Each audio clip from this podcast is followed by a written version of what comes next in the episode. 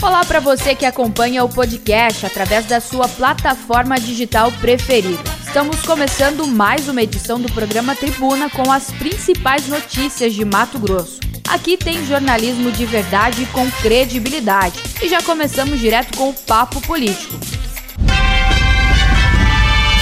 Papo Político. Papo Político.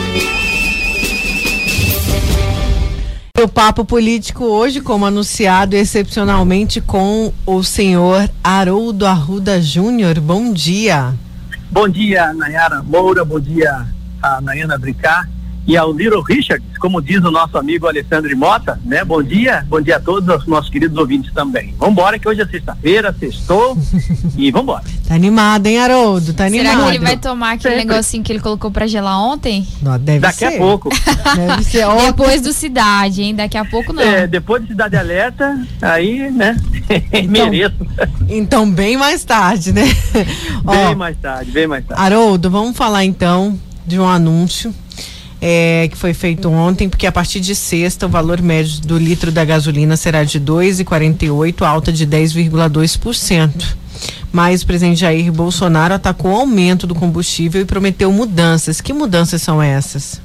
É, o que acontece é o seguinte, o governo federal já está decidido a resolver essa questão dos combustíveis. Além de ser promessa de campanha e é, um encaminhamento tentado por parte, principalmente um compromisso do presidente Jair Bolsonaro desde 2019, de resolver essa questão dos aumentos consecutivos dos combustíveis em nosso país, que é, realmente o combustível é muito muito alto o valor de gasolina, de óleo diesel, né? E o governo federal não queria intervir na Petrobras, porque a, a experiência de outros governantes, de outros presidentes fazendo intervenção na Petrobras não foi muito boa. E ele sabia que não podia, né, é, de certa forma, fazer isso, até pode, mas gera um desconforto muito grande com a Petrobras e não é momento para isso. Mas a, a, economia precisa girar, né? precisa ser aquecida. E país nenhum cresce sem ter uma política energética boa. E o presidente, uh, presidente Jair Bolsonaro sabe também que a popularidade dele tem uma ligação direta com essa questão de aumento de combustíveis. Não só o desgaste de falta de vacinas, né?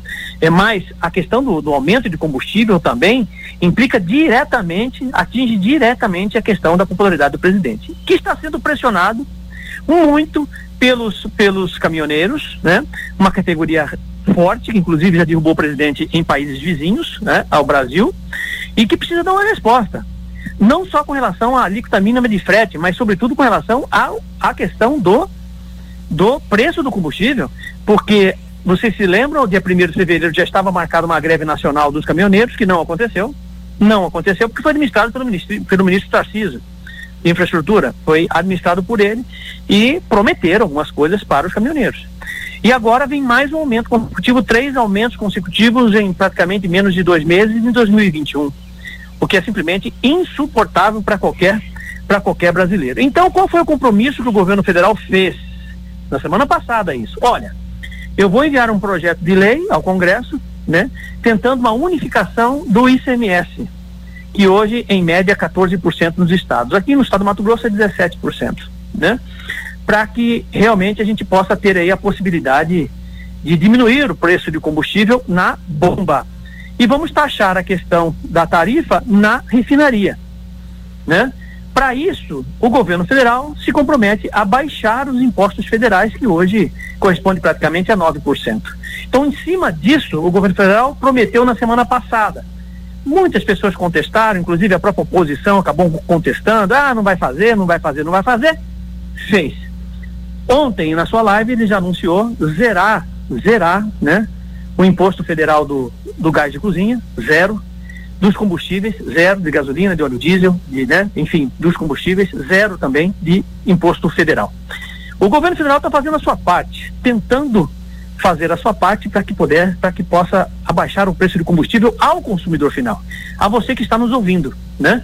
Só que para isso acontecer é preciso que tenha cooperação também do governo estadual. É aí que mora o problema.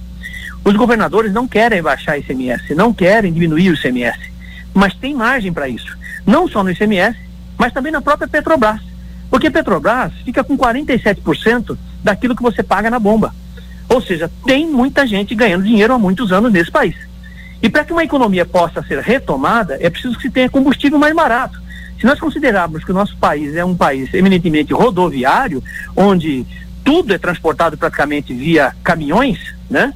É, a gente precisa ter um combustível mais barato. Se não for dessa forma, não vai ter jeito, não vai andar nunca.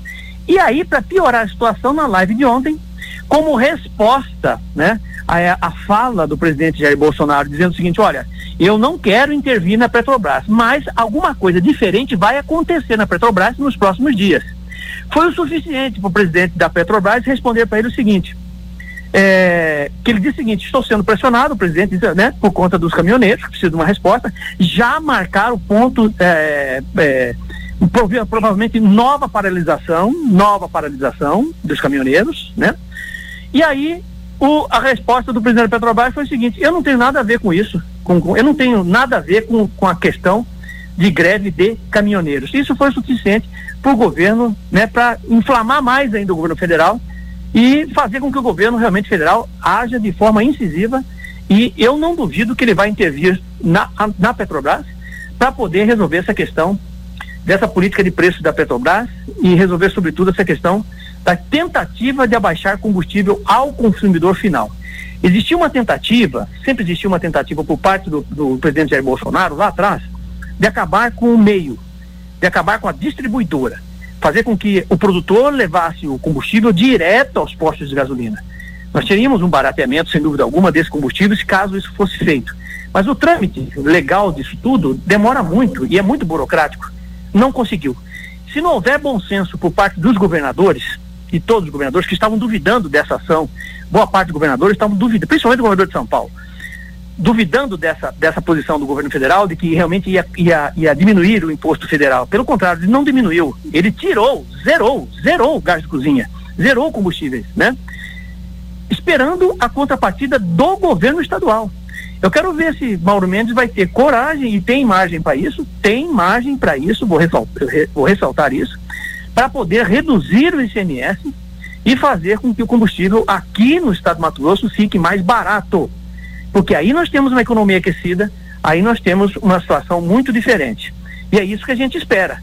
Porque desde o taxista, desde o do motorista de aplicativo, que tem como seu instrumento de trabalho o automóvel, até o caminhoneiro, que vive daquilo também, assim como motorista de aplicativo, ou todos nós que não vivemos disso, mas precisamos do carro para se mobilizar, do ônibus que seja, quer dizer, sabe, a gente precisa ter um combustível mais barato. O que não pode é você ver cenas como essa de brasileiros migrando para países vizinhos, no caso específico aqui da Bolívia, São Matias, por exemplo, para comprar combustível, porque o combustível lá é 50% mais barato do que no Brasil, considerando que o posto lá é um posto da Petrobras.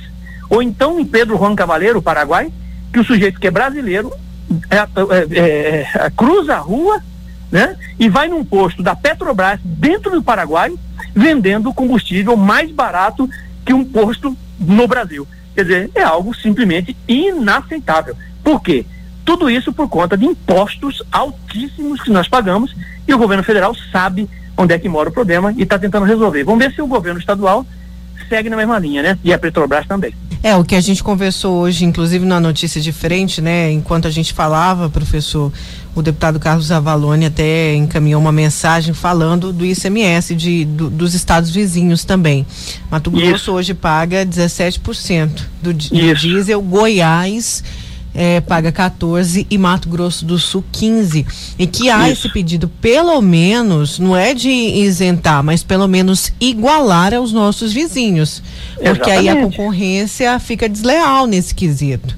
Né? Claro, mas, não compensa, né? É, ele, mas... ele, ele não compensa abastecer no Estado né? Pois Acaba... é, mas lembrando que essa decisão é do Estado, é bom a gente deixar bem claro isso. Isso, é do Estado. O, quero deixar bem claro para o nosso ouvinte que o governo federal, ah, mas agora a oposição vai dizer o seguinte, ah, porque agora está repassando o problema para os estados, né? Não, não tem nada disso. O governo federal está fazendo o papel dele. O que dá para ele fazer, ele está fazendo. Você quer o quê? Está zerando o imposto federal todos os impostos federais que incidem diretamente nos combustíveis, gás de cozinha de, é, de, origem fóssil, né? gasolina, diesel, estão sendo zerados. Você quer mais o quê? Você quer que o governo federal faça mais o quê? Agora, a questão do ICMS é autonomia de governo estadual. É ele que tem que ter a iniciativa e a sensibilidade de entender que o imposto mais barato, você diminui a arrecadação, mas você aumenta a produtividade. Você faz o Estado crescer mais. Por conta exatamente da economia no momento desse de pandemia, que a gente precisa crescer. É essa leitura. Leitura é simples e direta. Agora, vai depender muito da habilidade do governo estadual, dos governos estaduais, para poder saber mexer nessa planilha, mexer nesses números e, de certa forma, de uma maneira ou outra, contribuir com o governo federal para que realmente nós possamos ter o maior beneficiário de tudo isso aí, o próprio consumidor final, lá na bomba. É o cara que está com a motocicleta dele lá. O limpador de, de, de, de piscina, que está gastando muito para abastecer a sua motocicleta, o, o, o, o empresário que está tá, tá, tá gastando muito para poder abastecer o seu automóvel, enfim, toda essa cadeia que nós sabemos que está eh, sendo muito prejudicada por conta exatamente de combustíveis altíssimos, né? É, tem muita gente participando, Haroldo. Vamos dizer aqui algumas participações. Bom dia, Nayara, professor Haroldo. É, o pessoal está aqui falando com a gente, o Sandro Rosa. Olha, o problema da alta é, do NIS combustível tem relação direta com desvalorização do real. ICMS sempre foi cobrado, mas ultimamente, em, em razão das definições econômicas do governo federal, o real se enfraqueceu e os preços dos combustíveis acompanham esse movimento. Essa questão só será resolvida com política econômica que conduza o país a um crescimento duradouro e não com medidas populistas que não iriam amenizar nada diz aqui o Sandro Rosa. Vamos a mais participação do ouvinte sobre esse assunto? Só lembrando também, na era que o desconto da Previdência aí é um projeto federal, não é do governo do estado. Primeiro áudio do Jax. Nayara, bom dia, Nayara, bom dia a todos da vila. É, na verdade, o presidente quer fazer graça com o chapéu dos outros, né? Quer essa proposta de abaixar o CMS, os governadores não vão aceitar porque vai tirar a receita. E outra, Combustível aumenta toda hora, quer dizer, a política da Petrobras, do, do governo, que tem que mudar referente ao petróleo, né? É, ou deixar de acompanhar o preço internacional, é, se, se tem produção própria, mas é, não vai funcionar. O cara vai tirar 20%, 20 centavos, daqui a pouco os 20 já tá, porque está aumentando 10% praticamente toda semana, Jacques do Brasil. É, então, Haroldo. É, só, só contrapondo o Jacques. Então, Jacques, não dá para resolver esse problema de um lado só, né? É um país só para todos os brasileiros, certo? A Petrobras é uma empresa brasileira, certo? O governador, o, o presidente é um presidente de todos os brasileiros, independente se você é de direita ou de esquerda ou de centrão, né? O governador é o governador do nosso estado, Mauro Mendes. Se não houver iniciativa por parte da Petrobras também, também ressaltando isso, porque ela leva 47% do combustível na bomba, né? E Mauro Mendes, com seus 17% também na bomba, se não houver iniciativa dos dois, não adianta o governo federal fazer a parte dele. Porque ele não pode. Ele não pode, ele, não, ele está simplesmente amarrado e não pode fazer mais do que está sendo feito. A leitura é simples e, e, direta, não tem outra. E se, se a Petrobras não alinhar com o governo federal nesse raciocínio e o governo não alinhar nesse raciocínio, o que vai acontecer é uma intervenção direta né, na, na, Petrobras, na política de preço da Petrobras e desalinhar, de certa forma, o preço é, com o mercado internacional, que é o que baliza o preço final ao consumidor. Então, mas de qualquer forma, de, isso que eu estou dizendo e estou ressaltando, é que o governo federal está decidido por conta da impopularidade e do desgaste com uma categoria que é fortíssima dos, dos caminhoneiros. Então, o governo federal está decidido a resolver. Como é que ele vai resolver, eu não sei. Ele já fez a parte dele aí de, de, de zerar o imposto federal, que é em torno de 9%. Agora, com relação ao que, qual o impacto disso nos estados e de qual vai ser a resposta da Petrobras, isso é o desenrolar dessa decisão que foi feita ontem. Certo, é. vamos aqui a mais participação dos ouvintes aqui com a gente. Vamos lá. Sabe o que é engraçado? É, em 2014 a culpa era da Dilma, a do, do preço do, do, dos combustíveis. O pessoal ia até no, no posto de gasolina fazer vídeo. Hoje, agora mudou, já não é mais culpa do, do presidente. Agora a culpa é dos governadores. É engraçado como que as coisas mudam, né? O presidente ele conseguiu uma gama de zumbis que acreditam em todas as bravatas que ele fala. Tudo que esse cara fala, os zumbis repetem. Então é incrível a incapacidade das pessoas raciocinarem e enxergar que o governo federal é uma piada. É o é, é, é, o nosso amigo não deixou aqui o nome. Pode falar, tá. professor. Pede para pede ele mandar um outro áudio me, me falando exatamente onde é que o governo Lula, qualquer governo do PT, Lula ou Dilma, teve a iniciativa de zerar imposto federal. Só isso. Só isso. Mais nada. Só isso. Não houve nenhuma iniciativa desses dois governos de se fazer, se zerar imposto federal. Se você disser para mim, ah, o Lula tentou fazer a mesma coisa, a Dilma tentou fazer a mesma coisa, tudo bem, aí eu posso até aceitar que eu sou um zumbi, tá entendendo? Mas não é isso. Não houve iniciativa por parte de governo nenhum de fazer, de se zerar imposto federal. O governo federal está fazendo a parte dele e os governos estaduais devem fazer a sua parte também, né? E a Petrobras também deve rever essa questão dos 47% que ficam com a Petrobras. A verdade é que ninguém vai querer recuar. Então, eu estou alertando para o enfrentamento do governo federal com relação a essa questão do, do, do, dos combustíveis, porque simplesmente está insuportável para os motoristas de caminhão. Não para as grandes empresas, mas para os pequenos. Né? Está insuportável a questão do, da alíquota mínima de frete e a questão do valor dos combustíveis. E ele precisa resolver isso aí. Senão ele vai ter problemas. E ele vai resolver. Vamos a mais participações? O outro detalhe também, você pega, me permite uma segunda participação, a gente tem que ter uma visão clara. É, o que determina o, o, preço do produto é a demanda de mercado. No Texas, agora, por exemplo, está tendo uma, neva, uma nevasca muito grande, você está entendendo? Um grande produtor de petróleo nos Estados Unidos. Dito isso, os Estados Unidos tá, passou a importar o, o produto, não está conseguindo produzir. É o que influenciou na alta do preço. Isso a nível mundial. É preciso ter uma visão clara também. Entende como? Sim, eu entendo. Outro detalhe também, você pega o, o, o, comércio americano. Lá tem várias empresas privadas, entendeu? Que lidam com petróleo. Dito isso, a concorrência faz você, ter um produto melhor e mais barato. Aqui a gente tem uma estatal, entendeu? Que há muito tempo era é, é, é, pretexto para desvio público, você está entendendo? A gente sabe a, a alta hierarquia da Petrobras, os valores que eram, os salários é, é, é, astronômicos. E você não tem concorrência. Dito isso, fica um monopólio, monopólio do, do petróleo. Sim, Professor. também, claro. Posso falar ou tá? Vamos aqui a mais. Vamos a mais participações, Haroldo. Muita gente participando, tá? Vamos lá. Bom dia, Vila Real. Bom dia, professor.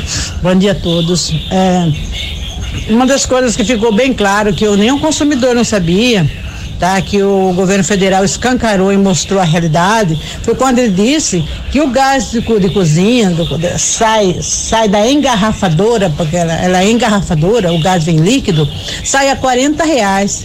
E chega aqui na ponta da linha, ele chega a 100, cento e poucos reais. Quer dizer, a gente acabou descobrindo que você paga muito mais na, na porta da sua casa do que para tirar de lá, de lá da, da engarrafadora. Isso é um absurdo, alguma coisa tem que fazer, não pode ficar desse jeito mesmo. Obrigada, Eliane de Vaz é exatamente isso. Eliane de Vaz está corretíssima. Isso acontece com a gasolina, com o gás de cozinha, com o óleo diesel, com todos os combustíveis. Tudo que é origem fóssil nesse país tem exatamente isso. É algo absurdo, chega a triplicar o valor muitas vezes né, da diferença da refinaria até o posto de gasolina. Né? É, a grande verdade é o seguinte: nesses 47% da Petrobras, tem muita gente ganhando dinheiro há muitos anos e ficando bilionário por conta exatamente dessa exploração em cima dos combustíveis. Isso é fato, e o governo federal está escancarando isso e mostrando e mostrando que, que, que, que, que, a questão dos combustíveis é, é, acaba sustentando um sistema viu, muito, muito é, pesado no, na, nos ombros do consumidor, do trabalhador, todos os meses. Não dá para você fazer com que um país cresça, retome a economia com combustível tão caro desse jeito. E ele está tentando, de certa forma, o governo federal, achar um caminho dentro da, do espectro dele, da, né, da, onde ele pode atuar, para poder tentar diminuir os combustíveis, o valor dos combustíveis na, na, na bomba. É isso. Muita gente aqui participando, viu, Haroldo? Bombando o papo político de hoje com Legal. Haroldo Arruda Júnior. É, é bombando. Vamos a mais participações. Bom dia a todos os participantes aí do programa Tribuna. Parabéns aí pelo tema. É, a solução, gente, é, para o governo do estado é só acabar com todas essas verbas indenizatórias, é, esses auxílios aí, para quem ganha mais de 15, 20 mil reais aí por mês, acabar com isso. Você entendeu? E aí pode diminuir os impostos, porque do jeito que tá, não, o povo não tá aguentando mais não. É simples assim, né? É bem isso mesmo. Você tem outros, outras áreas que a gente já cansou de falar por várias vezes aqui, que tem excesso de privilégios, né? Completamente desnecessários, que dá para você exatamente cortar e, e fazer com que o ICMS seja um pouquinho mais barato, faça menos arrecadação. Teremos menos arrecadação nesse sentido, é porque quem vai sair como beneficiado disso tudo é o consumidor final, e é isso que importa, né?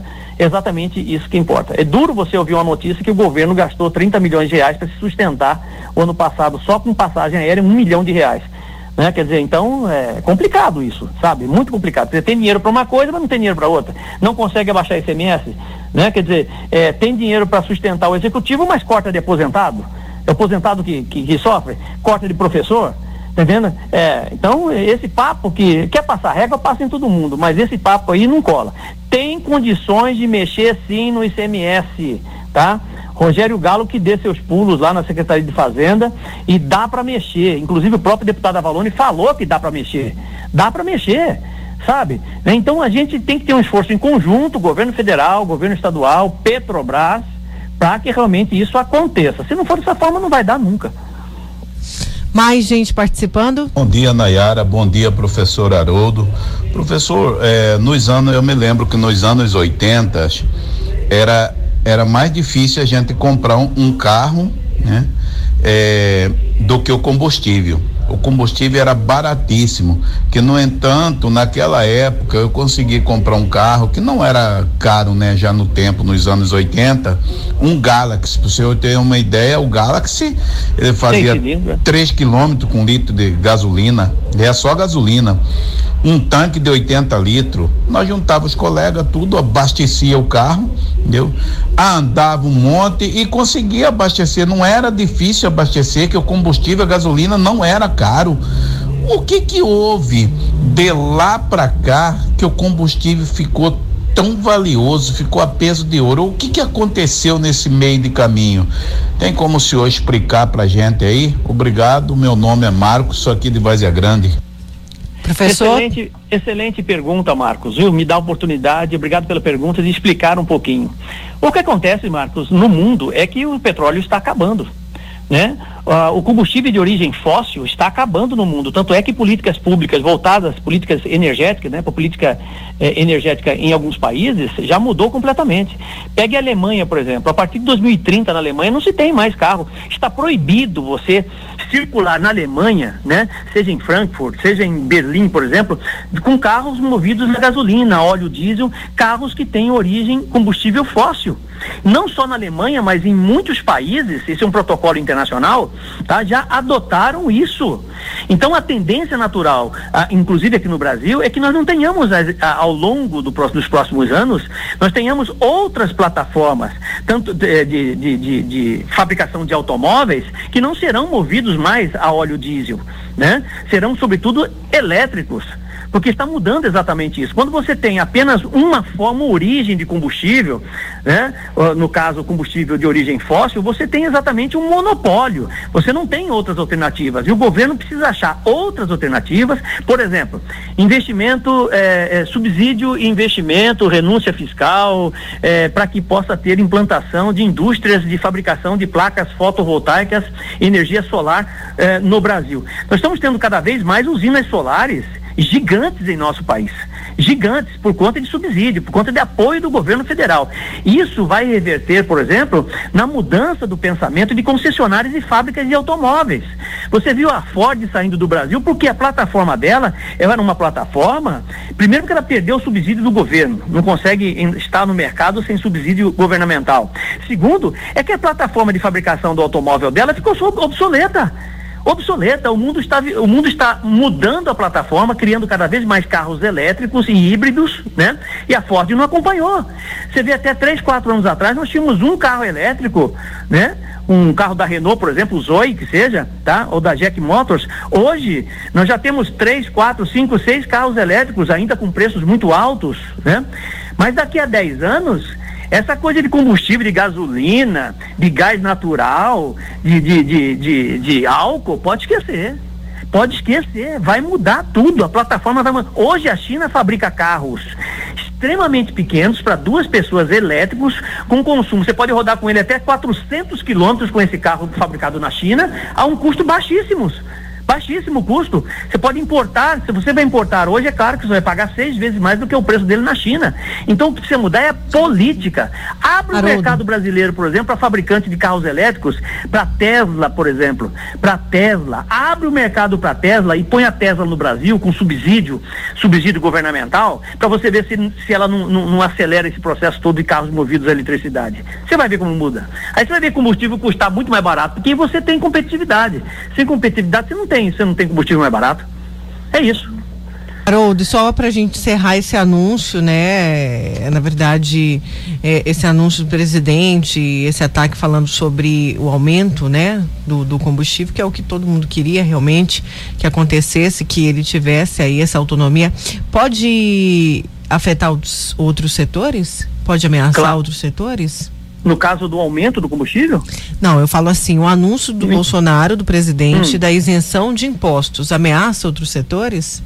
É, eu acho que é, é tudo. É, a economia funciona como um, um, efeito dominó, né? tem um efeito cascata, né? E é uma coisa interligada na outra. Todos os setores estão interligados um no outro.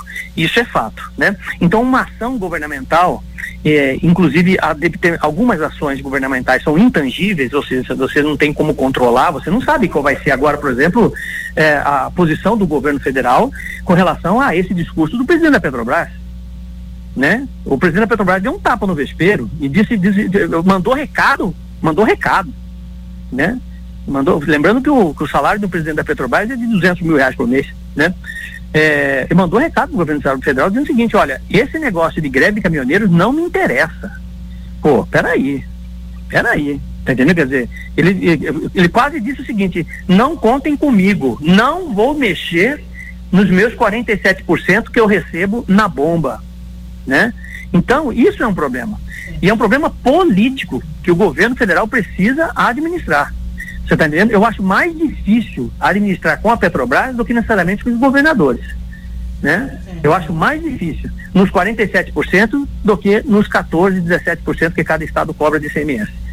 Tá? Porque realmente o problema está na Petrobras, principalmente. Vai para sua sexta-feira, Haroldo. Obrigada, viu? O pessoal está agradecendo muito seu papo político, que foi muito esclarecedor. Obrigada. Obrigado a todos, um excelente final de semana. E até mais tarde eu aguardo todos vocês lá no Cidade Alerta, 17h50. E é quem ainda não me segue no Instagram, por favor, me siga no Instagram. Arroba Haroldo Arruda Júnior, Haroldo com H. Com H. Isso. Tá Você vai ver a fotinho do, do, do sexto do Haroldo hoje. Ai, convidativa. É, convidativa. Obrigada, Haroldo. Bom, Falou, boa sexta-feira para você. Bom dia a todos. Bom Valeu, dia. Tchau. Tchau. Esse foi o Haroldo Arruda Júnior no Papo Político aqui com a gente. Olha, o Romildo é, mandou aqui mensagem, né, falando sobre o STF. A gente falou bastante disso durante a semana, é, sobre o caso do Daniel Silveira. Daqui a pouco tem uma, uma reportagem sobre isso, tá, Romildo? É, hoje a decisão, né, aí tá entre os colegas parlamentares. Só lembrando sobre a decisão aí da soltura do Daniel Silveira, é, a bancada de Mato Grosso está dividida, viu, gente, a respeito disso. Isso mesmo, tá dividida a nossa bancada de Mato Grosso a respeito da soltura do Daniel Silveira, pelo menos aí quatro parlamentares é a favor da soltura dele. Doutor Leonardo, José Medeiros, é, Nelson Barbudo, Emanuelzinho. Daqui a pouco a gente vai explicar melhor para vocês. Mas agora a gente vai conversar por telefone com o Maninho de Barros. Maninho de Barros, ele é ex-presidente do Operário e também ex-vereador de Vazé Grande, o pessoal conhece bastante ele, grande e grande, grande amigo de Éder Tax. Foi um grande amigo de Éder Tax, que era o presidente do Operário, mas que infelizmente nos deixou nesta sexta-feira, mais uma vítima da Covid. Deixa eu falar aqui com o Maninho por telefone. Tudo bem, Maninho? Bom dia e meus sentimentos, meus sentimentos por essa perda. Bom, bom dia a todos. Maninho, queria que você falasse um pouquinho pra gente. Eu tenho certeza que quem está ouvindo, o pessoal gosta muito de esporte, admira muito o futebol mato-grossense, os nossos ouvintes aqui da Vila, do Tribuna. Queria que você contasse um pouquinho pra gente sobre o Éder. É até difícil falar, né? Não tô nem aguentando falar. Até fora do futebol, não amigo, né? É, foi, foi lógico que vocês foram pegos com essa notícia. O futebol perde, o esporte Mato Grossense perde e Mato Grosso como um todo um, nome, né? Um nome que só enalteceu mais ainda a, a história do estado de Mato Grosso, a história do futebol mato-grossense. É, ele já estava desde quando internado? Já tinha muitos dias aí na UTI, Maninho? Sim, e uns, uns, uns 40 dias, eu acho. Eu não. Ai, foi pra mim um dia difícil, né? Demais, quando não tô contando nada. Pra mim, com a lugar com a família dele, não tá complicado hoje. Maninho, a gente entende, respeita. É, eu sei que você está muito emocionado, eu vou respeitar o seu momento também. É, a gente, né, eu vou falar um pouquinho aqui da história do Éder e eu vou deixar você viver esse seu luto aí junto com a família. A gente sabe do vínculo de amizade que vocês tinham. E meus, meus sinceros, meus da Rádio Vila Real, do Grupo Gazeta de Comunicação, sinceros sentimentos, viu, Maninho? Fica bem aí. Obrigada. Tá bom. Bom, gente, a gente é, conversou agora, né, com o Maninho. O Maninho está muito emocionado, Maninho de Barros, que é ex-presidente do Operário, também já foi é, vereador em Varzé Grande. É, então, ele está muito, muito, muito emocionado. Grande amigo era grande amigo do Éder Tax, ele não está conseguindo falar mesmo, ele está muito emocionado com a perda do Éder, do Éder Tax, é, que é presidente, que era presidente do Operário de Varzé Grande, infelizmente morreu vítima da Covid-19 hoje, ele estava internado numa unidade de terapia intensiva desde o dia 20 de janeiro, gente, lutando pela vida. Na sua carreira, o Éder teve passagens pelo Operário Varzé Grandense e pelo Misto, além de atuar também no interior com União. Éder é o segundo presidente, é, na verdade, agora ex, porque faleceu, mas também o operário de Vazia Grande perdeu, vítima da Covid, é, um outro presidente, o César Gaúcho, que morreu aí devido a é, complicações respiratórias por conta da Covid-19 também. O Luverdense Esporte Clube lamentou o falecimento do técnico e disse o seguinte em sua rede social: Táxi trabalhou no leque em 2012. O futebol mato-grossense perde uma grande figura. Nossos sentimentos à família e amigos. Descanse em paz, professor, diz a nota do Luverdense. Nas redes sociais, amigos também lamentaram e lembraram a carreira do professor Éder e sua trajetória no futebol mato-grossense. O, vários amigos aí falaram sobre a história do Éder e agora a gente conversou com o Maninho, que infelizmente também não consegue nem falar com a gente devido à grande emoção. Ele que era muito amigo do Éder Tax o Maninho de Barros aí que entrou com a gente por telefone. Então, nossos sinceros e profundos sentimentos, viu, gente, a toda a família, a todo o futebol mato-grossense. Olha, após o intervalo, vamos respirar, né, Ricardinho? Porque mais uma vítima da Covid, mais uma entre tantas, né? Quantas famílias também não estão aí com seus corações dilacerados pelos desconhecidos também, pela Maria, pelas Marias da vida, pelos Josés, pelos Joãos, né? Quantas pessoas se foram aí vítima dessa doença devastadora. Por isso, gente, nunca é demais recomendar e reforçar as recomendações de biossegurança, distanciamento, uso da máscara e também o álcool em gel. Daqui a pouco a gente vai receber aqui nos estúdios do Tribuna o senador por Mato Grosso, Carlos Fávaro. Tem vários assuntos com ele. Claro que a gente também vai comentar um assunto aí que foi bastante falado pelos nossos queridos amigos caminhoneiros. De novo, passando mais um ano passando por atoleiros aí nas estradas de Mato Grosso, né? Os caminhoneiros aí que acabam tendo a sua, as suas cargas, a sua o seu trabalho comprometido, né? E não só dos caminhoneiros, mas da própria produção agrícola aqui em Mato Grosso. Vamos conversar mais com o senador sobre isso e com outros assuntos. E você, claro, tem vez e voz. É o nosso convidado para participar pelo 99987 2337. A gente já volta. A Vila Real 98.3 está apresentando Tribuna, Tribuna com Nayara Moura. Voltamos com tribuna desta sexta-feira, gente. Sextou, sextou, mas sextou em casa, né? Com todos os cuidados. Eu fico tão feliz, pessoal. Nayara, você gosta de sextou, mas se não é de sair e tal, é porque eu durmo até mais tarde, gente. acordo muito cedo para notícias de frente. E no sábado eu vou pelo menos até 7 horas da manhã, então já tá valendo. Olha. Participe com a gente pelo 99987-2337. O seu Tribuna já está no ar. Daqui a pouco tem o campeão de audiências. O povo reclama no Tribuna. Já pegou esse quadro, né, gente? Tribuna já é líder de audiência agora com o povo reclama então que não tem para ninguém, não tem para nenhuma outra concorrente. Gente, a gente recebe agora nos estúdios do Tribuna o senador por Mato Grosso, Carlos Fávaro. Tudo bem, senador? Seja bem-vindo aqui ao nosso estúdio. Bom dia. Bom dia, Nair. Bom dia a todos os ouvintes da Vila, do programa Tribuna. É uma honra falar com vocês. Aproveitar, pedir desculpas que nós tínhamos a agenda para que essa entrevista acontecesse na última segunda-feira. Eu estava no interior, tempo chuvoso, não consegui decolar. Então peço aqui as desculpas e estamos agora à disposição e muito feliz por estar aqui falando conta, com vocês e prestando conta do nosso trabalho. Com certeza. Senador, eu queria falar de um assunto antes da gente entrar em outras pautas aí mais recentes. É, na verdade, essa não deixa de ser recente, né? Eu queria falar de um assunto que ficou muito. que, que veio muito fortemente aqui no tribuna, principalmente que a gente, como a gente tem é, um sinal muito longo, os caminhoneiros ouvem demais o tribuna, okay. porque pega até uma distância considerável aqui no estado de Mato Grosso. E o assunto essa semana foi a estrada. Uhum. As estradas federais, os chamados atoleiros, uhum. as dificuldades que a produção agrícola tem em Mato Grosso para poder fazer o escoamento por conta das estradas. E na época de chuva, a gente sabe que piora muito uhum. essa situação.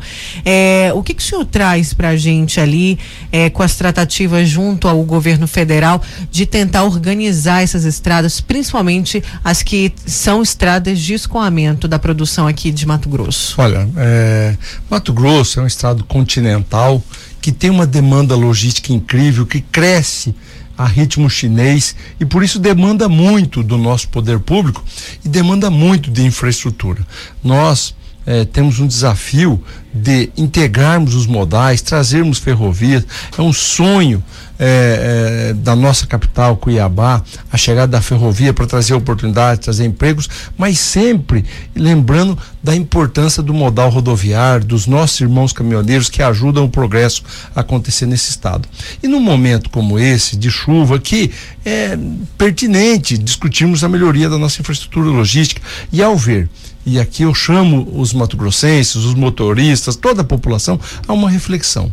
Mato Grosso, há dois anos atrás, quando o governador Mauro Mendes assumiu o governo, pegava um estado com total descredibilidade, débitos eh, na ordem de 3 bilhões e 600 milhões de reais a fornecedores, eh, a, a, a, falta de gestão instalada no governo, a falta de credibilidade e com muita dedicação, com muita perseverança, conseguiu rapidamente, com medidas difíceis, inclusive, com medidas difíceis, eh, impopulares até, conseguiu colocar de volta o estado dos trilhos.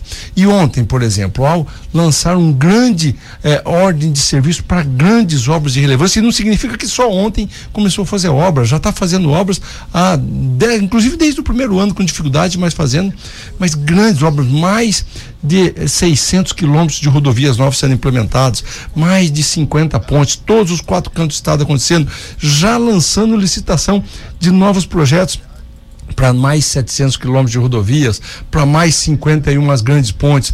É, quer dizer, vendo a infraestrutura acontecer, vale a reflexão com o nosso ouvinte. O que o governo federal está fazendo para retribuir tudo que Mato Grosso faz para o governo federal? A 242 está no mesmo status que estava há dois anos atrás. A BR-158 está muito pior. O contorno não sai do papel e a, a, a não pavimentada dentro da reserva em Dias de Maravilha Sede está intransitável. As pessoas gastando mais de quatro horas para percorrer pouco mais de 100 quilômetros. A 174 continua sem nem um metro de pavimentação asfáltica com uma ponte. Ora bolas, não é esse o governo que veio para mudar o Brasil? Passou metade do mandato. Mauro Mendes e toda a sua equipe, Marcelo Padeiro, com toda a dificuldade, colocando o Mato Grosso nos trilhos. Vamos refletir o que está fazendo o governo federal e retribuindo um pouco só de tudo que Mato Grosso Mas faz a que, que o senhor atribui? É, é, é, é, na verdade, é uma má vontade, é não dar atenção devida para a situação que já se arrasta há muitos anos? Ou é o que? Falta uma articulação da própria bancada, é, tanto no Senado quanto na Câmara, junto ao governo federal, a bancada de Mato Grosso? Eu, a minha parte, vou fazer. Eu, por exemplo, já estou apresentando um requerimento, um convite ao ministro Tarcísio, né, ministro de Infraestrutura, ao diretor-geral do DENIT, aos eh, relatores das contas de infraestrutura no Tribunal de Contas da União, ministro eh, Dantas, também eh, a, aos dirigentes, o diretor, diretor-geral e, e outros diretores da NTT, para que possam vir na Comissão de Infraestrutura do Senado, a qual faço parte, para nós debatermos, entender o que está acontecendo. Porque eh, se o estado de Mato Grosso, que vivia uma crise de recursos, de gestão, conseguiu com muita determinação eh, superar isso e está fazendo as obras que o povo e a sociedade anseiam, o que acontece com o governo federal? Eu disse ontem, e não é de forma pejorativa, porque poucos ministros de infraestrutura que passaram por aquele ministério conhecem tão bem as demandas de logística de Mato Grosso do que o ministro Tarcísio. A competência dele é inquestionável. É um dos melhores ministros. É, a incompetência dele é inquestionável. Agora, o que está acontecendo? Por que, que as obras não saem do papel? Não é só recurso que falta. Nenhum licenciamento avançou. Nem, nem conservação está sendo feito direito. E ele conhece a infraestrutura. Essa é a reflexão. Ele precisa dizer: falta alguma coisa da bancada, falta emenda parlamentar. Ele precisa dizer para que nós possamos ajudar essa, essa infraestrutura a acontecer para o benefício do povo mato-grossense. Isso vai depender muito também, a gente falando de infraestrutura, do setor do agronegócio aqui em Mato Grosso.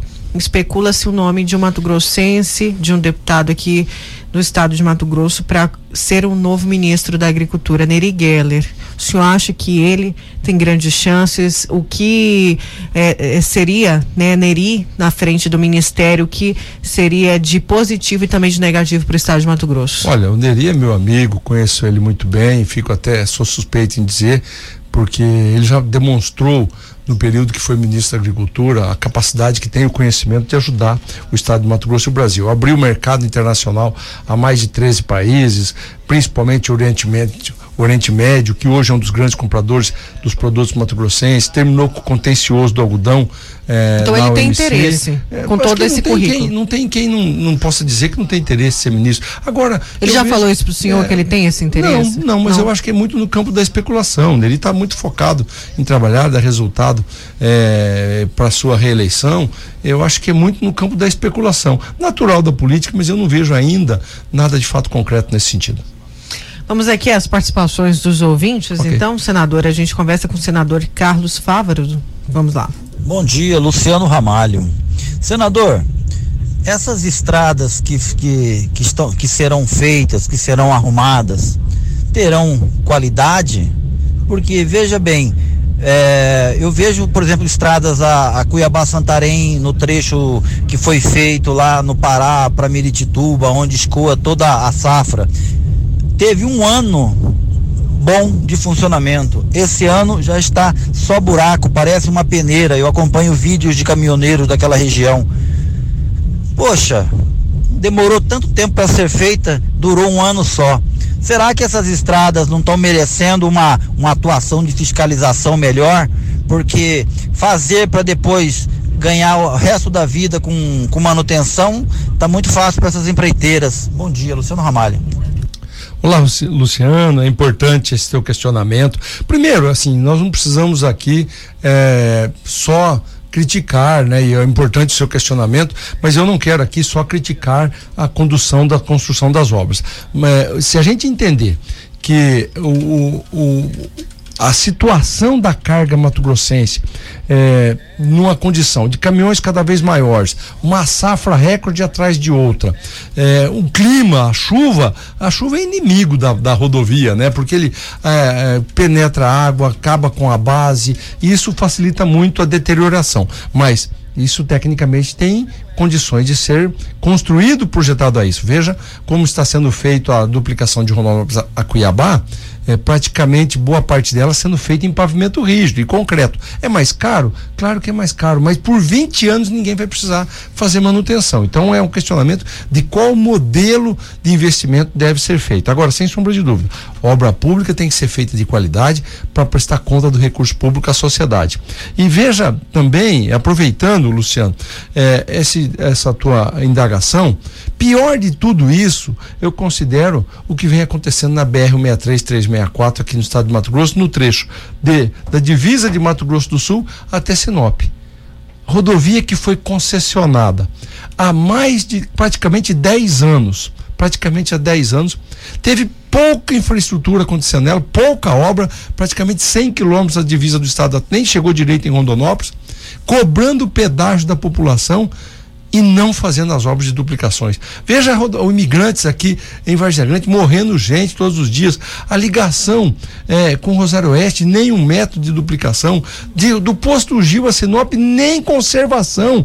Está cada dia pior, já abrindo buraco, mas o pedágio sendo cobrado. Ainda mais de uma empresa que todos sabem tem seus ativos formados na corrupção. A Odebrecht é um grande escândalo brasileiro e está aqui debochando da cara dos mato-grossenses, cobrando pedágio e não fazendo obra. Nós, nós, estávamos falando, a grande discussão dessa semana foi ali na, na, na é, na, na, Imigrantes, né? É. Que já tem um, um, projeto desde 2015 para se fazer o viaduto, se fazer quatro passarelas. Aí a prefeitura de Vazia Grande teve que colocar um, um semáforo para proteger os moradores pra dos bairros. Aí o que, que aconteceu? Congestionamento todos os dias, senador. É isso, né? Congestionamento todos Mas os dias. E aí, não cobrado. tem uma pressão em cima dessas concessionárias? Eu, por, o requerimento, e o Glaucio está aqui do meu lado, nosso assessor vai lhe trazer para você, se puder, é, apresentar aos ouvintes. Estou fazendo requerimento. Até porque, assim, mas por que, que o senador só agora está tocando no assunto, né? Já está no Senado há praticamente 10 meses. Por que só agora? Porque logo no começo que assumi, visitei o ministro Tarcísio e falei assim: ó, vamos resolver esse assunto. O que precisar de mim, nós vamos trabalhar para tirar definitivamente essa empresa do trecho e colocar quem faça a obra e dê respeito ao pedágio que os mato-grossenses estão pagando. Ele me pediu que até dezembro apresentaria a solução. E a gente tem um acordo, vamos cumprir. Não falei nada até dezembro. Nós já estamos em fevereiro. A empresa continua cobrando pedágio e não fazendo obra. Agora fiz o requerimento, ele vem aqui dar as explicações e nós vamos tomar as medidas cabíveis como senador da República para que isso pare, de, que essa empresa pare de debochar cobrando pedágio e não fazendo obra para os mato-grossenses.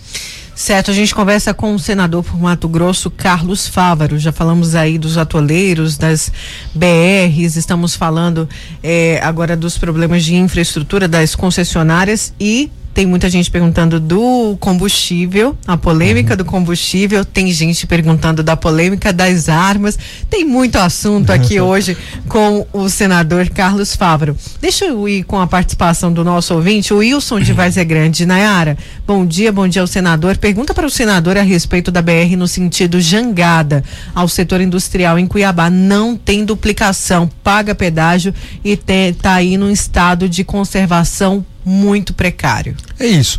É, nós estávamos falando já, inclusive aqui tem que fazer um parênteses, a gente não pode só criticar. É, o trecho de Cuiabá, né, Vargem Grande até Jangada, é de obrigação do DENIT. Né? Então, esse não é um trecho da duplicação ser por conta é, da Rota Oeste, da Odebrecht. Era dentro do contrato de Rondonópolis até o posto Gil, as obras seriam por conta do governo federal e a manutenção pela concessionária.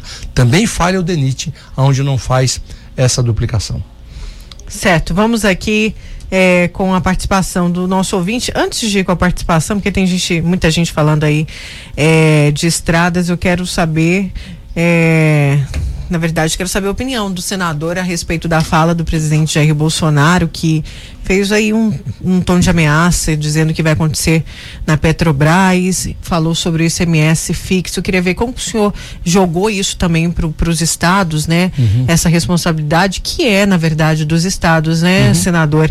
E aí abre-se a discussão aqui, muita gente criticando o próprio governador Mauro Mendes. Olha, Goiás tem o ICMS do diesel 14, uhum. Mato Grosso do Sul tem o ICMS do diesel 15 e, e Mato Grosso tem 17, ou seja, não uhum. tem como ter aí uma competição competição, é, aliás, há uma, uma competição desleal nesse quesito. Por que então, pelo menos, não igualar o ICMS dos estados vizinhos? Só que eu já conversei aqui em off com alguns parlamentares que já propuseram isso ao governador e me parece que há uma resistência muito grande do, por parte do governador Mauro Mendes. É, veja bem, é importante isso, é uma discussão antiga, já se passaram vários governadores. É, e pela, até pela responsabilidade fiscal do Estado é, e pela legalidade, o, o gestor não pode é, causar perda de receita sem dizer como vai manter equilibradas as contas públicas. É então, porque a conta vai para aposentado é depois, claro, né, é, senador? É, como já está indo agora. Exato. Então, na realidade, esse é um, um, um ponto polêmico, difícil, aonde o presidente Bolsonaro tenta achar uma solução. Porque o que acontece hoje com a Petrobras e com os combustíveis é lei de mercado, né? Na realidade, esse é o grande ponto. O dólar é, supervalorizado, o barril de petróleo que é, começou o ano passado na pandemia a 57 dólares o barril, chegou a 19 no meio da crise. Em alguns momentos tinha produtores de petróleo dando petróleo mundo afora. Hoje está 63, quase 64 dólares. Com o dólar alto, é, disparou o preço do combustível, mas é papel do poder público achar as soluções, porque isso gera inflação, gera custo de vida para a população e desequilibra tudo. Eu acho que tem que participar todos juntos. Não basta o presidente dizer, vou tabelar o ICMS, não é atribuição dele, é, mas também tem que chamar os governadores. Nós temos Não tem como fazer esse preço fixo. É, eu acho que é, precisa ter um acordo com os governadores, igualar o ICMS. Mas aí é possível ter esse acordo? Eu acho que é possível. Eu acho que é possível sim. Mato Grosso é possível, porque aqui o governador Mauro Mendes fez a lição de casa.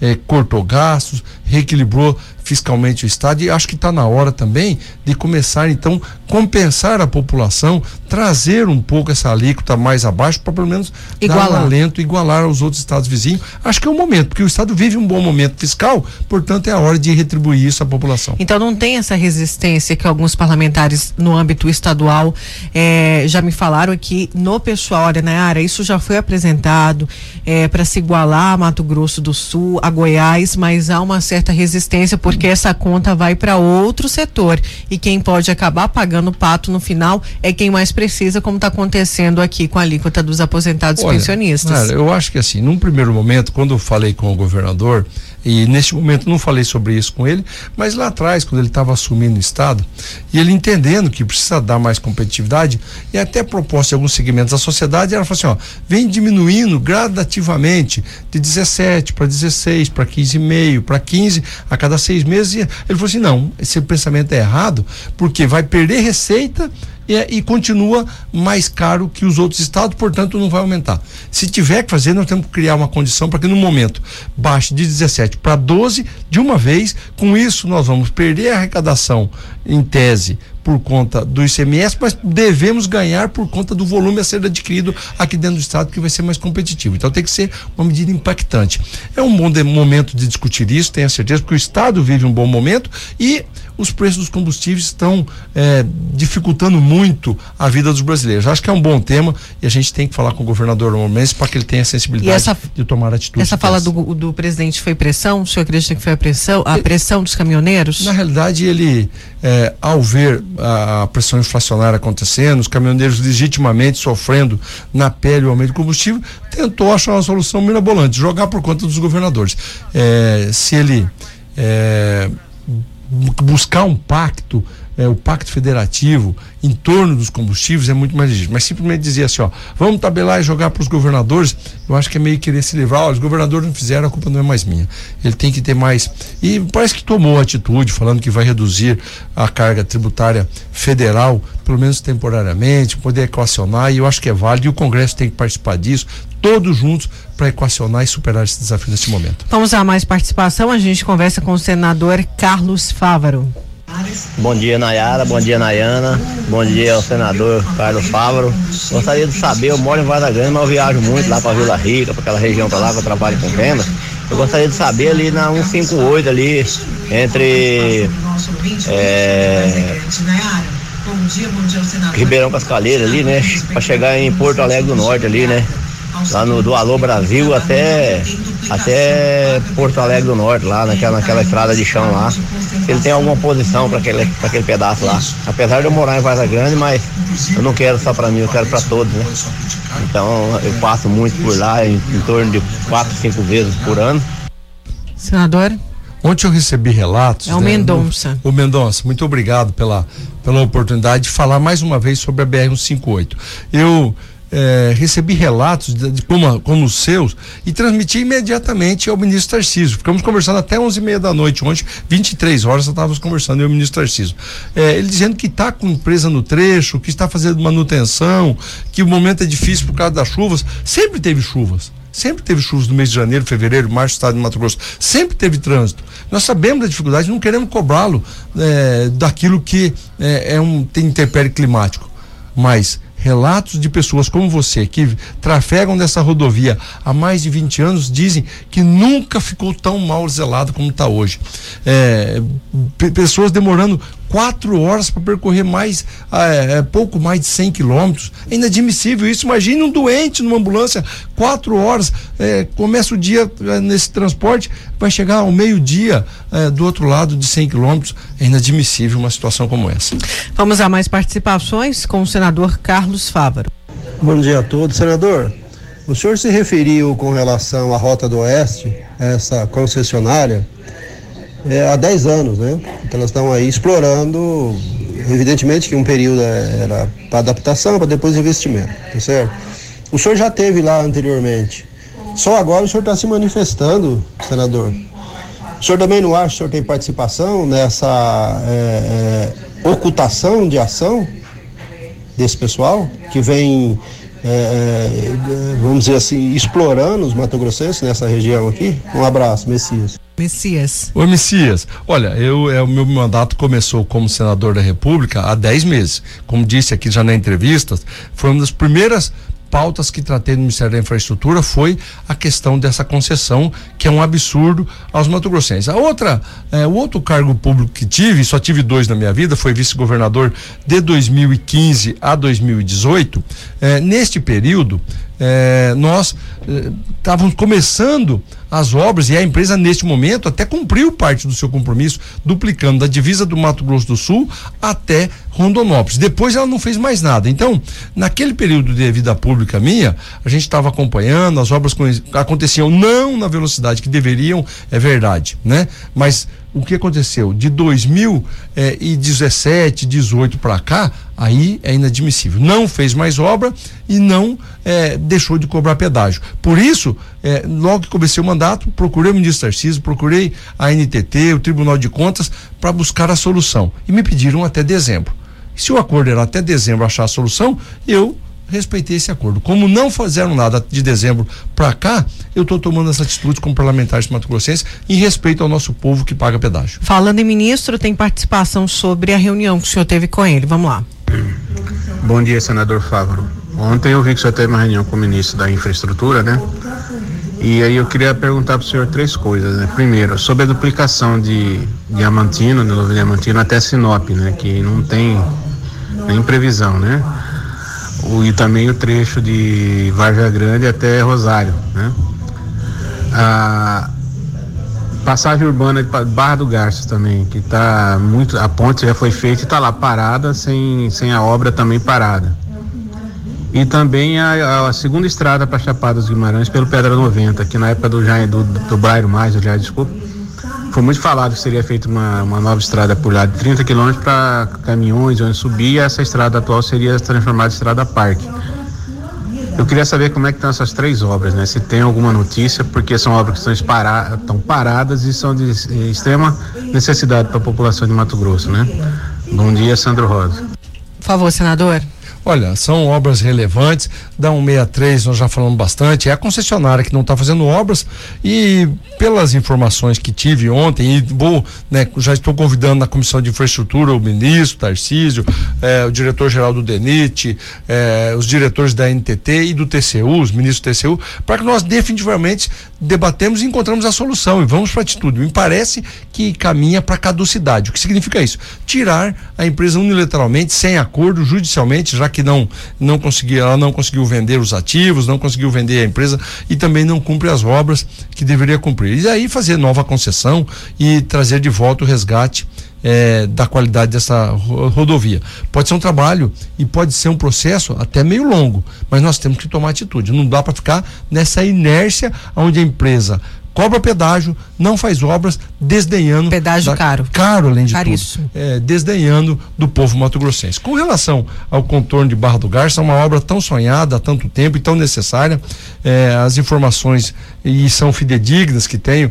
É, ela está com um problema no contrato de drenagem é, de alguns trechos, né?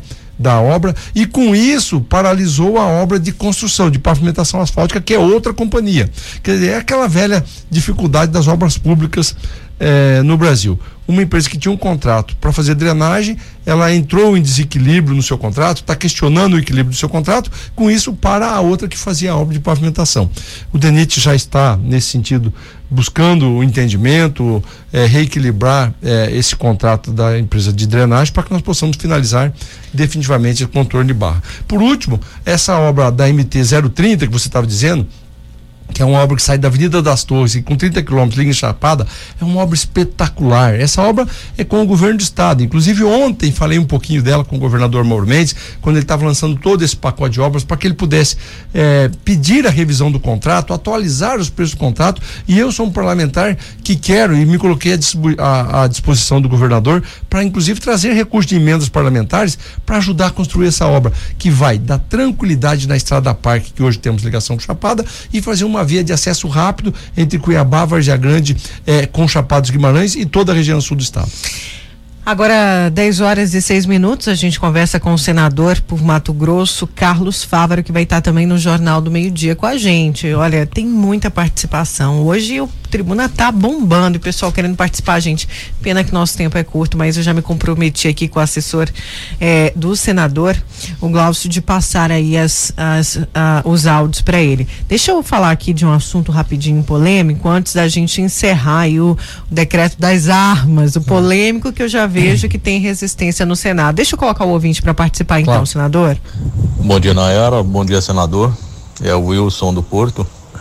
É, Nayara, eu sei que a pauta é um, é um assunto aí, mas eu quero a, a, aproveitar a oportunidade e, e fazer uma pergunta para o senador a respeito do, do, dos decretos aí do Bolsonaro a respeito da arma de fogo, né, para os, os CACs, os colecionadores, caçadores e atiradores. Mas assim, senador, a segurança privada, o presidente parece que já esqueceu, né? Com tanta promessa, promessa, e, e a maioria dos vigilantes do Brasil votou nele, porque tinha ali uma esperança. Mas o senhor aqui no Mato Grosso foi o único que foi no sindicato lá de vigilante, né? E deu lá a palavra de que vai, pelo menos assim, dar, dar uma força. Porque nós não temos ninguém, na segurança privada nós não temos ninguém que nos represente. Então nosso porte de armas já está virando lenda já. Então eu queria que o senhor só mencionasse o que, que o senhor já pensou lá com o nosso deputado também, Chico Vigilante. E por aí vai. Bom dia, senador. Pois é, senador, o decreto, que foi uma promessa, na verdade, uhum. não fugiu do que o presidente prometeu, uhum, né? Exato. E o brasileiro elegeu ele também em cima muito claro. do, da, da, da, questão das armas, mas houveram diversas críticas pelo parte dos seus colegas uhum. parlamentares e da sociedade também como um todo. E o senhor já tem aí a opinião formada, é um projeto que, é um decreto que tem realmente essa resistência e também, claro, respondendo nosso ouvinte sobre a categoria dele. Olha, o presidente Bolsonaro, nesse aspecto, está cumprindo aquilo com que se comprometeu com a população na campanha de 2018. A população, inclusive, votou nele por isso ser uma das bandeiras. É, e a população queria isso. Eu acho que é importante dizer. E eu sou favorável. Os decretos, na minha avaliação, não tem nada de errado com eles, não. É, nós só podemos, não devemos transferir ao cidadão a segurança pública. Não. Esse é papel do Estado. Inclusive, né, é, a segurança privada merece sim ter é, é, ampliado, desde que cumprindo todas as regras, toda a legislação, a capacidade de uso de armamento, é, eu sou favorável, né, mas com todo o treinamento. E o cidadão tem o direito de andar armado na minha avaliação, é, não é para que ele faça justiça com as próprias mãos. Eu defendo a vida. Eu defendo é, que as pessoas tenham legitimidade de andar armada, mas a segurança pública continue sendo papel do Estado. Inclusive, eu queria aproveitar e falar sobre um tema polêmico que vai tramitar no Congresso e eu já vou deixar aqui o meu posicionamento, que é o excludente de licitude. É, veja bem, quando o Estado é, arma um policial para que ele faça a defesa do cidadão, ele está dizendo: se um bandido, e aqui ninguém vai fazer defesa, nem eu, e tenho certeza que nenhum parlamentar, sobre milícia, uhum. é, é, grupo de extermínio, não é isso que eu estou dizendo. sendo uma, uma grande parte, mas são as exceções. São tá exceções, ninguém exceções. vai fazer essa defesa. Eu estou dizendo daquele policial que é armado pelo poder público, que coloca uma arma na cintura para defender o cidadão de bem. Quando ele entra em conflito com o bandido e ele executa um bandido, né, na troca de tiros, ele vai responder com o seu CPF, ele ter que contratar advogado para fazer a sua defesa, porque é, o Estado não o defende. Foi o Estado que determinou ele que fizesse isso. Por isso, eu sou a favor né, e vou trabalhar muito o excludente de licitude para que o policial, cumprindo a sua obrigação, cumprindo o dever de dar segurança à população, não responda e o Estado que vai fazer a sua defesa quando ele cumprir direito à sua, à sua função. Sobre os vigilantes que o nosso amigo falou. Eu acho legítimo, eu vou fazer essa defesa para que eles, cumprindo as regras, cumprindo a lei, não tomando o papel do Estado, mas que possam também é, cumprir o seu papel, papel estando armado. Porque o bandido está. O bandido está armado. E bem armado. É, e muito bem armado. Então, muito mais moderno. Possa também ter é, para sua própria defesa pessoal e daquele seu cliente fazer a defesa de forma ordeira. E de novo, ninguém vai defender grupo de extermínio, é, gangues, ninguém vai defender isso, ninguém, porque até porque sou a favor da vida. Mas segurança é papel do Estado e se empresas privadas puderem, de forma ordeira, cumprindo a lei, armar os seus vigilantes, eu, eu, defendo que isso aconteça de forma organizada. Gente, a gente queria continuar aqui, porque tem muito assunto para a gente conversar, mas infelizmente nosso tempo é curto, né? Temos que falar de saúde após o intervalo. Ainda tem o seu quadro preferido, que é o Povo Reclama.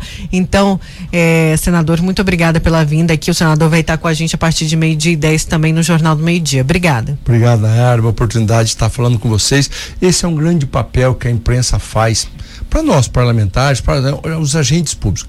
É a oportunidade de prestar conta do nosso trabalho, receber cobrança. É aqui, ó. Talvez eu não conseguiria ouvir essas pessoas, esse cidadão que tem o direito de cobrar o parlamentar através dos microfones, é a gente poder ouvir a questão, se posicionar, receber críticas, informações e prestar conta do nosso serviço à população. Muito obrigado e estou sempre à disposição. Obrigada. Esse foi o senador Carlos Fávaro. Gente, vamos para um breve intervalo. Na volta a gente vai falar de saúde bucal e depois tem tem o que, Ricardinho? O povo reclama. Povo reclama Isso mesmo, com linha telefônica aberta para você. É daqui a pouco aqui na sua Vila Real. A Vila Real 98.3 está apresentando Tribuna, Tribuna com Nayara Moura. Estamos com Tribuna desta sexta-feira. Sextou, hein, gente? E aí? O que vocês estão preparando para o almoço? Já manda aqui pra gente para começar a dar da água na boca aqui no Tribuna. O que, que vai ser o final de semana? Vai ser em casa, claro. Eu espero, né? O pessoal se cuidando muito mais. Não deixando aí de curtir, né, Ricardinho? Não deixando de curtir o final de semana. Olha, vamos falar de saúde, de bem-estar. Vamos lá então para o nosso quadro Viva Mais Saúde. Viva Mais! Viva Mais! Saúde em Foco. Oferecimento: Instituto Machado. Todas as especialidades em um só lugar. 36236066. Imagens Medicina Diagnóstica. Ver você feliz, nossa melhor imagem. 65 4009 8000. Ortoclin. O fim de suas dores ósseos musculares. Jardim Imperial, próxima Viola de Coxo. Fone 2129 7620. E no nosso quadro Viva Mais Saúde em Foco de hoje, claro que a gente recebe, já estava com saudade do nosso parceiro aqui, nosso amigo, o diretor clínico do Instituto Machado, Dr. Rosário Casalenovo Júnior. Eu demorei para falar esse sobrenome, mas agora eu tô craque. Você viu, né, doutor? Você fala bonito. Né? Bom dia, seja bem-vindo. Bom dia, muito obrigado. Também estava com saudades aqui. E hoje a gente recebe também a colega de trabalho ali do Dr. Rosário, também faz parte do corpo clínico do Instituto Machado convidado a doutora Ana Laira, que é especialista em harmonização facial, ou seja, especialista em deixar você mais bonito, viu, gente? Vamos falar disso hoje. Bom dia, seja bem-vinda. Bom dia, obrigada. Doutor Rosário, a harmonização facial virou uma moda, assim, todo mundo quer ficar bem, todo mundo quer deixar o rosto harmônico. Aí vem os artistas postando foto, mãe do Neymar, Gretchen, pá o pessoal sente impacto, né? Nossa, olha como mudou, olha como ficou bonita, olha como às vezes mexeu só ali no, no lábio, no queixo, no nariz, já deu aquela baita diferença. Mas e aí? A harmonização tem limites? Como que é? Todo mundo pode? O pessoal pergunta, eu quero um homem harmoniza também? Conta pra gente. Todo mundo. Bom, é, inicialmente queria estar tá colocando assim, quando é, é desde 15, é, quase 20 anos atrás, eu, eu criei um conceito chamado arquitetura da face e onde eu trabalhava com a medicina. Então a odontologia estava nem se pensava em fazer harmonização. E aí eu, eu fazia os meus trabalhos e indicava para o, para o médico, que é especialista em estética, você cirurgião plástico, dermatologista, e depois entrou o otorrino também fazendo. Então, aí a gente criava uma parceria, ou seja, eles encaminhavam para mim para eu fazer o estudo do rosto, né? Porque eu, eu dei aula muitos anos na, na craniometria, ou seja, lá dentro do, do, do rosto tem o crânio, né? Então esse crânio que dá a forma para o rosto. Na verdade, a pele é apenas um, uma roupa. Então, se você tem o, o corpo adequado, você tem uma roupa que se veste bem e do corpo fica bonito. Então, eu consigo, eu sempre é, conseguia visualizar os pontos de desequilíbrio que se tinha no, no rosto e, consequentemente, na face e na pele e na musculatura. Né? Aí depois entrou a, a odontologia é, forte nisso, porque a odontologia realmente tem muita concorrência e o dentista está acostumado com muito estudo. E, e, e como tem o conhecimento é, do rosto, da face, da boca, então passou a, a ficar é, conhecer com... mais que ninguém, né? Como que é, como que harmoniza melhor o rosto. Sim, o, então assim pela facilidade que se tem, então passou a ficar como se fosse um uma um padrão A, né? Um padrão ouro, né? Assim como a gente vê o otorrino fazendo rinoplastia, a gente vê o oftalmo fazendo blefaroplastia. Então daí o, o, o, odontólogo fazendo a boca, fazendo o rosto, é, passa a ter um conhecimento é, interno. Só que esse, esse trabalho que eu desenvolvo, inclusive apresentei no Rio de Janeiro, foi feito um congresso de arquitetura da face. Eu dei o nome é, é, para esse termo, arquitetura da face, e aí ele soma com a harmonização. Então, só para é, ter um raciocínio melhor, então nós temos a parte é, é, estrutural, que é osso e dente, uhum. né, que sustenta a parte muscular. E depois tem a pele. Então tudo isso, a pele, ele é reflexo do músculo e do osso. E eu trabalho tanto no, no, na parte esquelética, como dentária, como muscular. E também agora na parte da pele. Então, a gente consegue resultados que, que, que são é, surpreendentes para todo mundo que está mexendo agora com a harmonização.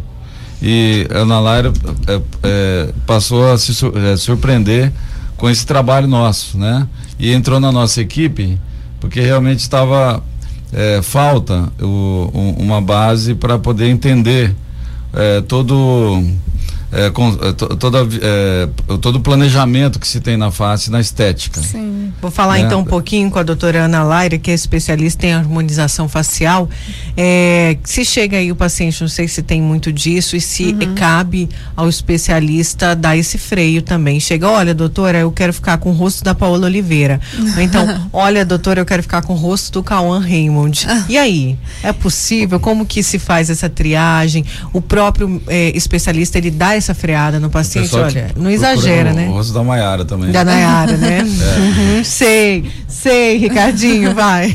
Sei, é, sim, realmente tem pessoas que levam a foto como referência, que gostaria de ficar, mas a gente tem que lembrar que cada um tem uma anatomia definida, né? Tem, não adianta eu tentar modificar a face do, do paciente e a gente não vai conseguir aquele resultado de uma pessoa específica por causa da anatomia é, definida para cada um. Doutor, os homens procuram muito? Geralmente, o que que se muda? É nariz, é mandíbula, é o que? Que região dos homens? Homem, a gente muda muito mandíbula. Ou a procura hoje para harmonização masculina é definição de mandíbula. Às vezes o rosto muito oval, muito fino, dá uma, uma, uma sensação de mais feminino, aquela face mais feminina. Quando nós preenchemos a mandíbula, marcamos essa mandíbula, deixa esse, essa face mais quadrada, é, traz mais masculinidade para a face. É, o pessoal está perguntando quanto tempo dura a harmonização? Ela tem prazo de validade? Tem prazo de validade. É que nós usamos o ácido hialurônico, né? Os preenchedores com base de ácido hialurônico. O ácido hialurônico dura no corpo em torno de 12 a 18 meses. É, mas assim, todo esse tempo de uso que está ali no organismo do paciente, ele nunca vai perder, é, vai voltar a estaca zero, eu digo, porque é, estimulou colágeno, teve uma miomodelação ali na região. Então, se daqui 18 meses ele precisar refazer a harmonização facial, às vezes, dependendo do organismo do paciente, é, não precisa usar a mesma quantidade que usaria de início. Vai modelando, seria Vai, isso? isso. E o Botox, onde que ele entra o, aí? O Botox, ele serve para tratar rugas é, estáticas, né? Da, da, da sobrancelha, do da testa, dos olhos, o pé de galinha ali. E o Botox é o que menos dura. Realmente ele dura em torno de três a seis meses. Mas seis meses é um, um número bem baixo de paciente que consegue. E aí tem o pessoal perguntando dos idosos. É, a partir de quantos anos não é mais indicado? Quantos anos não é mais indicada a harmonização? Porque não tem mais jeito, doutor. Pergunta é, aqui a nosso é. ouvinte. Então, assim, ó, não tem mais jeito, nem a harmonização segura aí.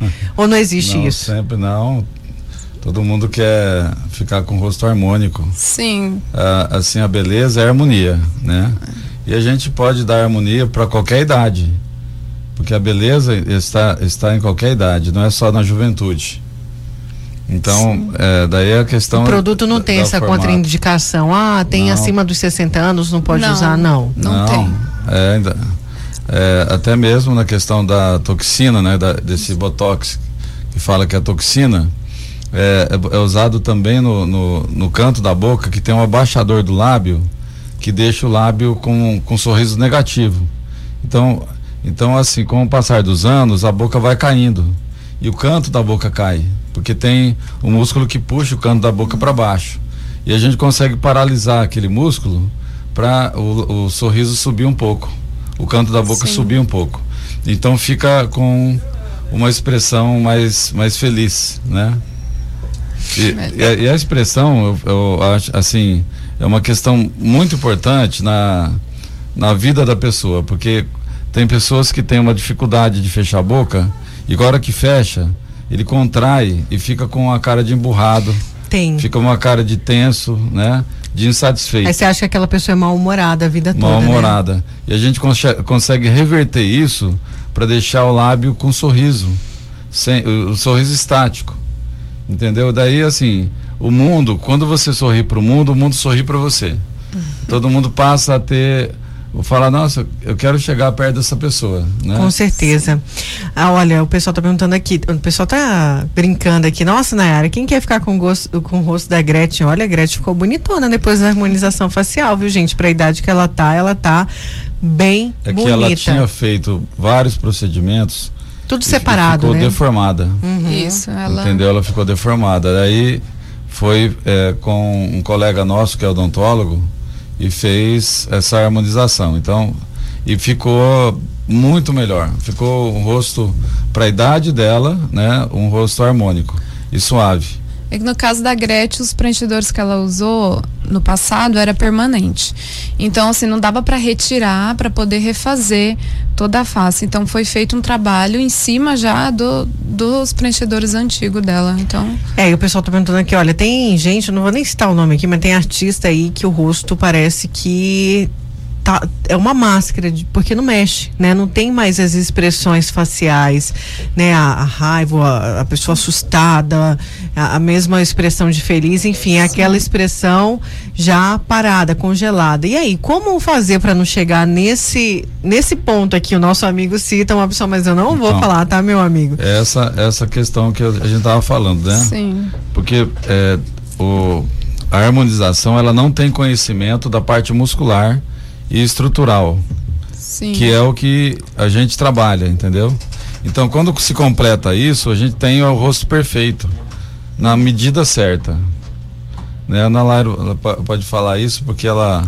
É, a gente estava almoçando e eu até comentei com o doutor Rosário que assim, eu trabalho um tempo com harmonização facial, mas eu sempre é, eu senti uma ausência, assim, na verdade, é, no mundo da harmonização facial, porque às vezes não era só preencher, só preencher tecido mole. E depois que eu conheci o trabalho do Dr. Rosário, eu vi que casa muito bem com a harmonização facial, a arquitetura da face, que é todo um, um trabalho de dentro para fora, né? É trabalhar musculatura, trabalhar a parte óssea e que modifica totalmente a parte mole, os tecidos moles ali, né? É, e o rosto é aquele cartão de visita, né?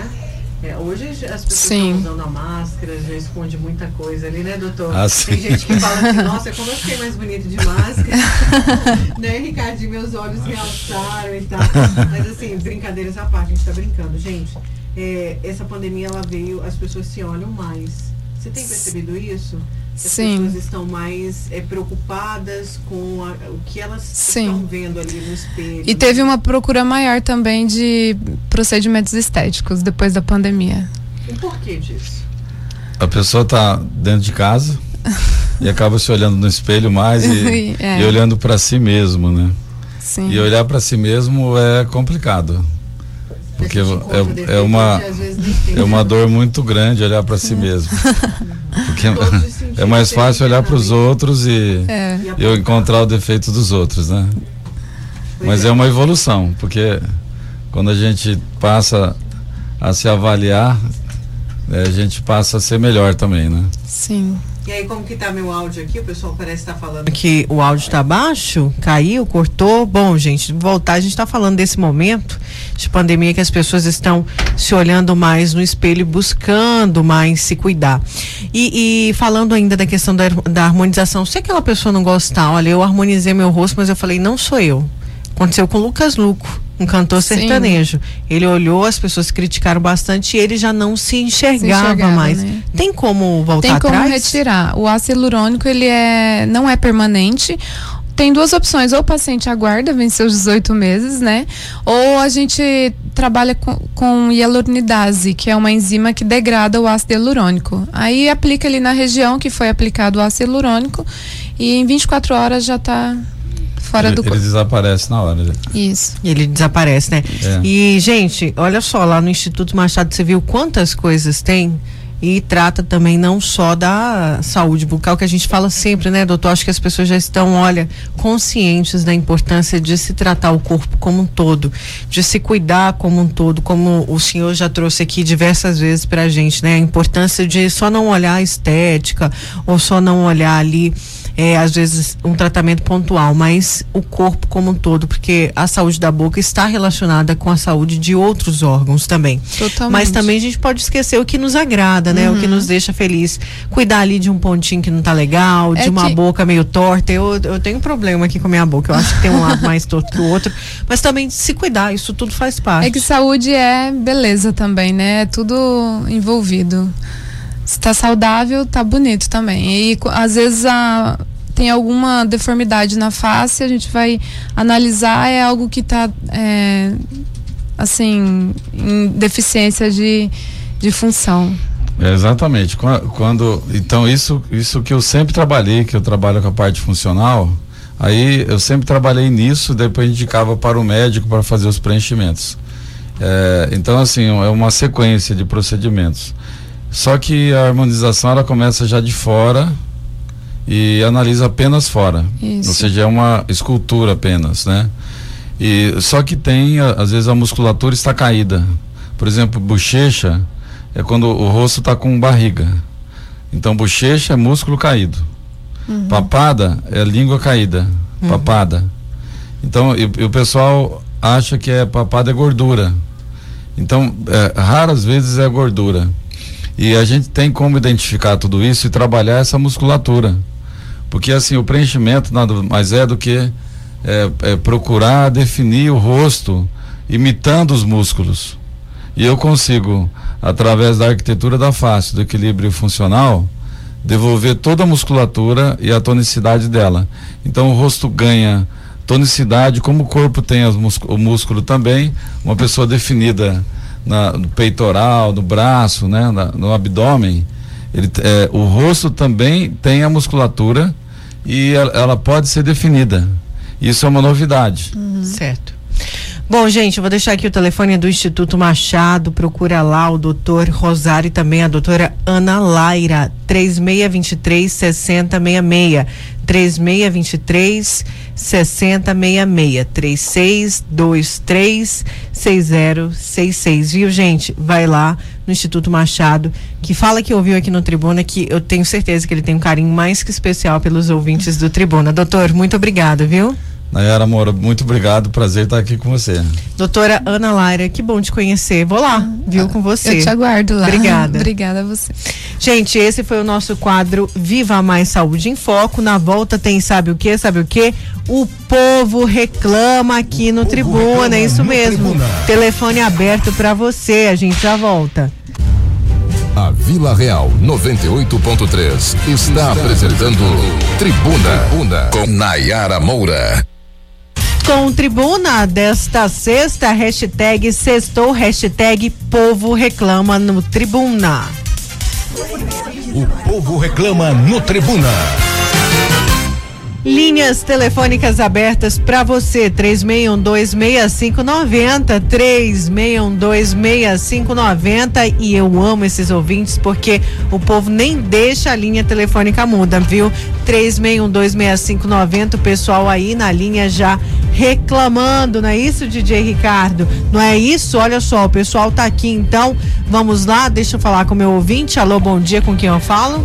Bom dia, Dayara. Bom dia. Aqui é o João Viana. Oi, seu João. Conta Tudo aí, bem, pra Nayara? gente. Animado Nayara, sexta-feira?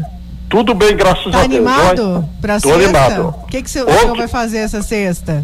Olha, em casa, Isso aí. rezar muito, Muito bem. porque tô perdendo muitos conhecidos, muito amigo. E, E agradecer pela vida também, né, É, seu João? O senhor tá bem, né? Dayara, uma coisa que eu tenho a dizer para você. Eu sou um católico e creio muito em Deus. Eu vejo o que está acontecendo no Brasil. O Brasil está de cabeça para baixo. É só através das orações, através de Deus, porque o amor acabou. Ninguém tem amor pelas pessoas mais. Né? Hoje a gente não espera mais nada. É a família procurar se unir, se organizar, ter um respeito um pelo outro e procurar é, fazer de tudo o que é que Deus manda. Porque ontem eu vi uma reportagem pela Record, aquilo me chocou, já vi uma situação dessa uma vez, eu denunciei. né? Eu quero fazer a reclamação aí da saúde e sobre aquela reportagem daquela criança lá em São Paulo que ficou preso lá, acorrentado. Né? Olha, Dayara, ontem eu fui num posto de saúde do CPA4. E me conta. Pois é, aquela unidade lá que era para ser entregue do dia 23 de 4 de 2020 não saiu. Ficou para 2000, é, 2000, é, 23 de 12 de 2020. Não saiu. Está lá abandonada, os moradores de rua morando lá. Do- o, o diretor falou que agora em abril entregava ela. Infelizmente, falta mais de 50% da obra. Infelizmente, nós não vamos. Já tem 13 anos arrastando essa obra aí.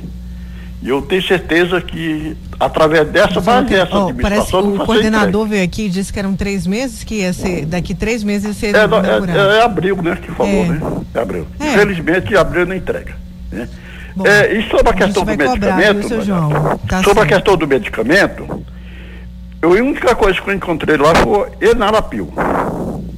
Qual enalapil? pressão. Enalapil ou enalapril? Enalapril, né? Tá é. certo, seu João. Eu vou, é o único que eu encontrei. Eu vou olha, novamente reforçar eh, essa reclamação sua, tá bom? Hum, pois é, olha, é, o posto de saúde está abandonado, esquecido, não tinha, não encontrei uma alma viva lá, a não ser dois funcionários, né? Então está abandonado a nossa unidade de saúde. Ah, acho que todo Cuiabá. Um abraço, tudo bom para você. Um abraço. E um bom domingo. Para você também. 36126590, pessoal aqui reclamando com a gente. Bom dia, alô? Com quem eu falo? Bom dia. Bom dia. É o Thiago. Meu amigo, baixa um pouquinho o volume do seu rádio aí, senão eu não consigo te entender. Bom dia, Mero. Tudo bem? Diga. É, parte da minha reclamação é mais deixar uma indignação por parte da imprensa aqui de Cuiabá, com relação ao que aconteceu com as vacinas. É, eu sei que a prefeitura autorizou clínicas particulares que não atendem Covid, não tem nada a ver vacinar, mas eu acho um pouco imoral, enquanto um monte de lugares gente foi presa, aqui em Cuiabá foi tudo autorizado, então é que nem os auxílios de juiz, de deputado que ele recebe. É legal, mas eu acho imoral.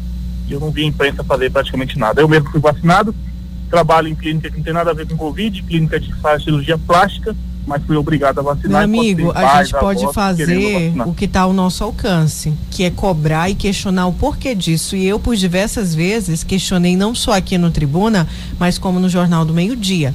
Só que a resposta que a gente teve foi essa, que é profissionais da saúde. Agora abriu para profissionais da saúde, independente se estão na linha ou não de frente.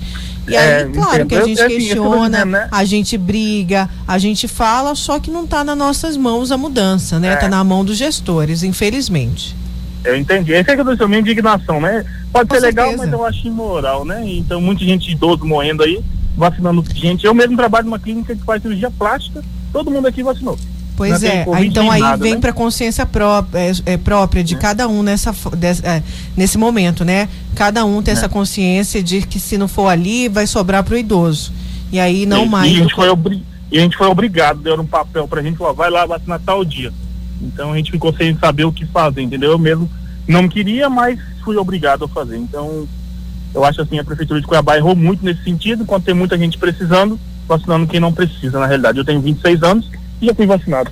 Então acho, fui pressionado a aceitar. Registrada a sua indignação aqui, amigo. Obrigada pela sua participação. Bom, Deixa, dia. bom dia. Deixa aqui o WhatsApp da reclamação da ouvinte. Vídeo. Só para para denunciar, na é verdade. Esses caminhão são da draga. E não é só esse, são vários. E isso acontece todo dia de manhã. Eles estão carregados o caminhão de areia, só que eles não lona, eles não fazem proteção nenhuma. Então, motoqueiro ou então de carro, vem toda a água e a sujeira da, da areia. Então, ele simplesmente quebra vidro, faz um monte de coisa e não dá nada. E não tem fiscalização e não tem. Eles fazem o que bem entende. Deixa eu ver. Acidente que repercutiu enormemente na cidade. Pra gente, é, eu vou mandar para você. É, deixa eu achar aqui o vídeo dela, achei aqui. É, deixa eu ir à linha então. Alô, bom dia, com quem eu falo? Alô, bom dia. Alô, Alô, bom dia. Oi, com quem eu falo? Oi, Oi Naela, tudo bem? Você fala com o Messias. Messias, alegria que hoje é sexta. Eu sei que tem muita coisa triste, mas vamos, vamos levantar essa voz. Diga aí, me conta. Vamos lá, Nayara, vamos lá. Nayara, é, essa semana você entrevistou aí o secretário municipal, me parece que de vias públicas, algo de assim. serviços urbanos, o Vander Lúcio. Isso, e eu comentei a respeito de uma necessidade de uma comunidade rural, é, pós-Ponte de Ferro, estrada da Ponte de Ferro, mais ou menos quilômetro 15, é, que foi há um ano e pouco foi destruído a ponte, e o povo, quando chove, fica ilhado. Ele apenas tangenciou no assunto, é, explanando mais aquilo que o, que o prefeito fez, mas não foi muito específico com relação àquilo lá.